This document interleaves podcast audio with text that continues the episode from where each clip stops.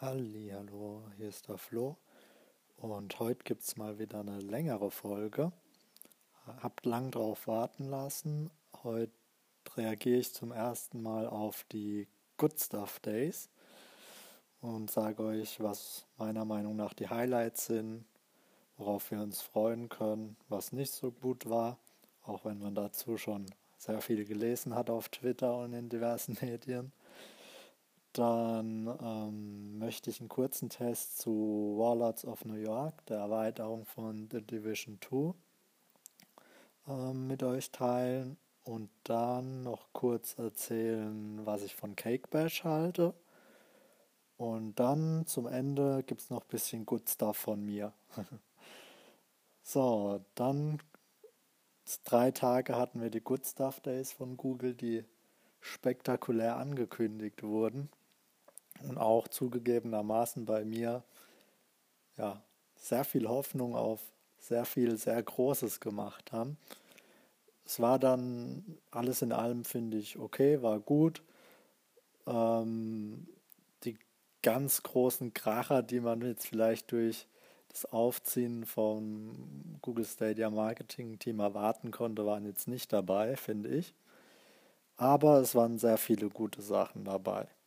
Highlights für mich waren, muss man anfangen mit den Demos auf jeden Fall.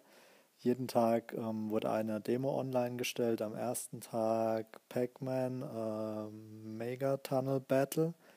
Am zweiten Tag Humankind und am dritten Tag dann Immortals Phoenix Rising, die frei spielbar waren und die natürlich in erster Linie adressiert waren an Personen, die noch kein Stadia spielen und dass die das mal testen können und im besten Fall davon so überzeugt sind, dass sie eben Stadia-Spieler werden und Abonnenten.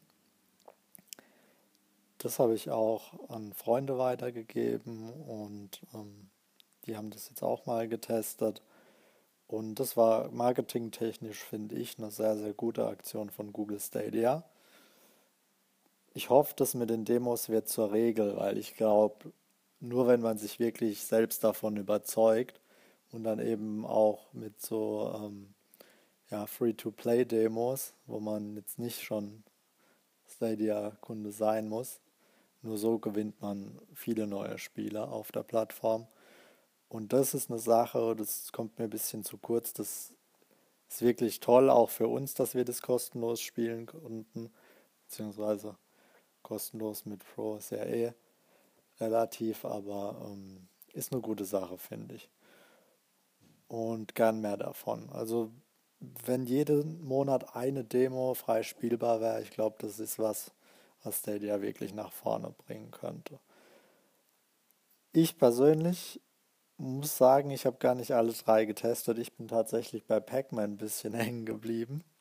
Mir hat Super Bomberman online schon sehr gefallen. Auf Stadia und spielt da immer mal zwischendurch eine Runde und ähm, Pac-Man, ein Pac-Man Battle Royale auf Stadia, das ist doch mal was. Also ich finde es sehr schön, man kann seinen Pac-Man ein bisschen designen, man kann ähm, sein Feld, auf dem man dann spielt, also man hat 16 Felder, 16 meine ich sind es und 64 Spieler im Battle Royale und muss eben der letzte Überlebende quasi sein.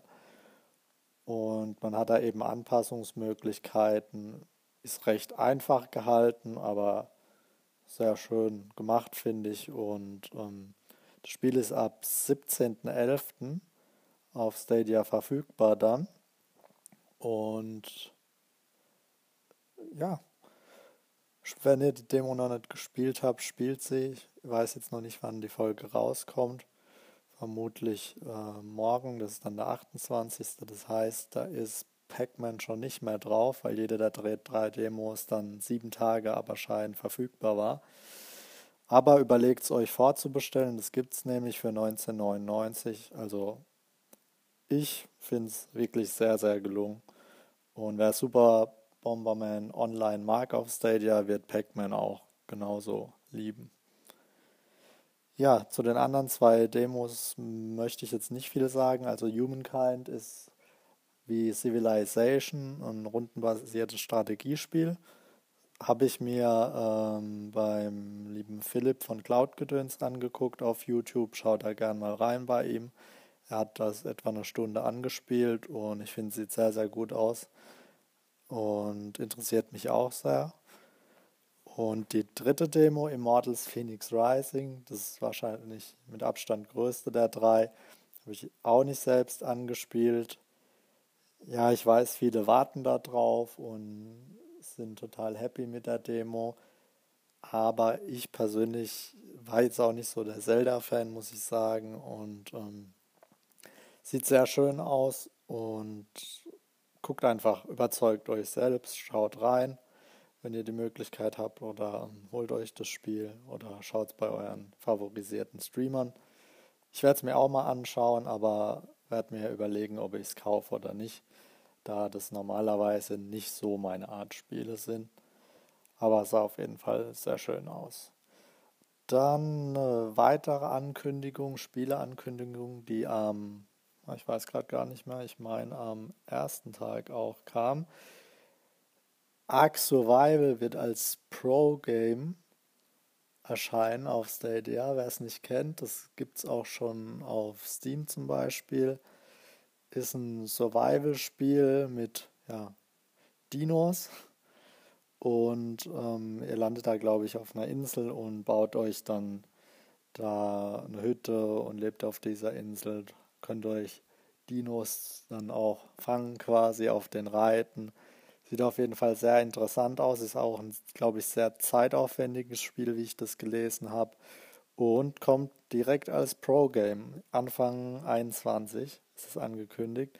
Ich meine, ich habe schon irgendwo ähm, recherchiert gehabt vor ein paar Tagen. Ich glaube, es soll Anfang April, 4. April rum 2021 dann kommen und ähm, wir dann direkt Pro Game. Das hat kam aus dem Nichts. Ich glaube, das hatte keiner auf dem Schirm und das ist doch auch mal schön. Ist auf jeden Fall kein unbekanntes Spiel, gibt es aber schon seit 2014 für PC. Und ich meine, auf Xbox gab es auch schon, PS4 weiß ich gerade nicht. Dann zweites großes Spiel, Jedi Fallen Order haben wir jetzt einen Erscheinungstermin, nämlich am 27.11. Das ist ein Spiel, was ich mir auf jeden Fall zulegen werde. Äh, hat mich schon immer interessiert und das bekommen wir eben am 27.11., also ein EA-Titel. Ja, das waren jetzt sehr viele Spieler-News. Es gab keine News zu Features, oder Funktion. Das hat jetzt ein bisschen überrascht, finde ich. Da gab es auch Kritik für. Hätte man durchaus, finde ich, auch sagen können, beim Good Stuff äh, Days geht es explizit nur um Spiele. Hat man nicht gemacht und deswegen waren dann wieder viele enttäuscht. Durchaus Verbesserungsbedarf im Marketing, das hatten wir ja schon oft, aber ähm, alles in allem gibt es von mir eine 2 Minus dafür.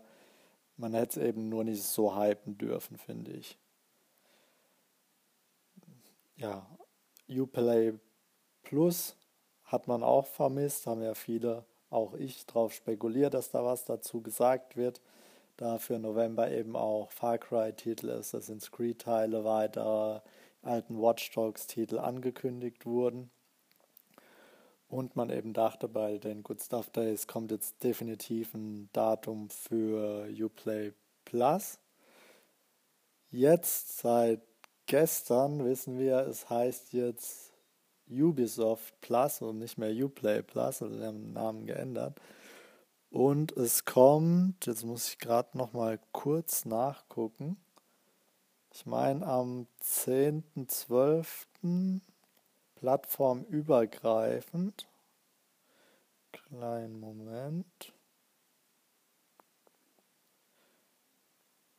Genau, und ähm, dann soll noch für Stadia ein späterer Termin angekündigt werden.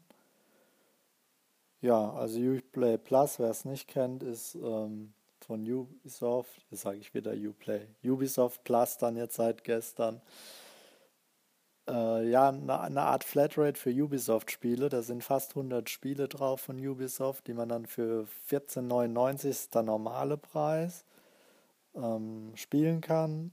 Und wie und inwiefern das dann gekoppelt wird mit dem Pro-Abo, bin ich mal gespannt, was sie sich da einfallen lassen. Meines Erachtens 15 Euro und 10, das ist, ja, auch wenn man dann wirklich viel hat, aber ich glaube, das ist für die Mehrheit zu teuer. Ich denke, da wird es dann ein Angebot geben, hoffe ich, dass dann, ähm, wenn man Stadia besitzt, Ubisoft Plus für 8 oder 10 Euro zumindest verfügbar ist, dass man da einen Vorteil hat. Kann man sehr gespannt drauf sein. Also alle Far Cry-Titel, alle Assassin's Creed etc. sind da drauf, Watch Dogs auch. Ist auf jeden Fall sehr interessant, da Ubisoft einfach einer der größten Entwickler, Publisher überhaupt ist. Und ja, man kann gespannt sein. Dann wollte ich, habe ich beim Test angekündigt von The Division. Bin ich auch dran geblieben und bin tatsächlich schon mit der Erweiterung Warlords of New York durch mit der Story und habe jetzt nur noch ein paar Nebensachen zu tun. Habe auch das Maximum Level erreicht und daher gibt es jetzt einen kurzen aber feinen Test dazu. Also ich war ja von The Division schon sehr angetan und habe das für 17 Euro das Hauptspiel und 4 Warlords of New York, 4 Euro muss man sich vor Augen halten, äh, im Sale geschossen. Und also The Division hat es mir schon sehr angetan, der zweite Teil Warlords of New York. Kleiner Spoiler, noch ein bisschen mehr. Aus folgenden Gründen. Man ist dann eben nicht mehr im riesigen Washington. Man ist in New York City dann, in Manhattan genauer gesagt, zum Großteil.